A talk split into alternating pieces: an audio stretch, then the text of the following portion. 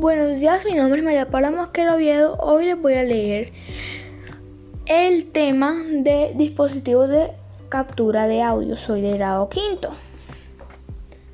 Entonces empecemos. Dispositivos de captura de audio.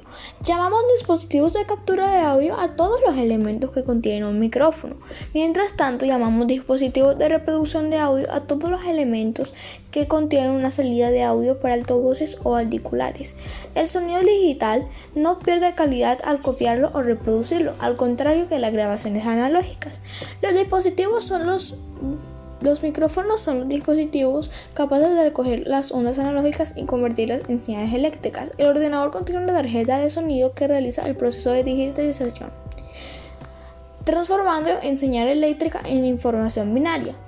O sea, el código binario. El que no sabe qué es el código binario, el código binario son ceros y unos y que es muy común este código en la informática. Además, el ordenador necesita un software específico para lavar en formato digital los impulsos capturados por el micrófono y que llegan posteriormente a la tarjeta de audio. Son elementos capaces de captar sonido para almacenarlo y después reproducirlo. El proceso de reproducción y captura de audio consiste en inscripción eléctrica o mecánica de la recreación de ondas sonoras almacenadas en dispositivos. Son los elementos que contienen un micrófono con el que capta el sonido y lo transforman en electricidad para almacenarlo. Estos elementos podemos encontrarlos en móviles, cámaras de video y ordenadores.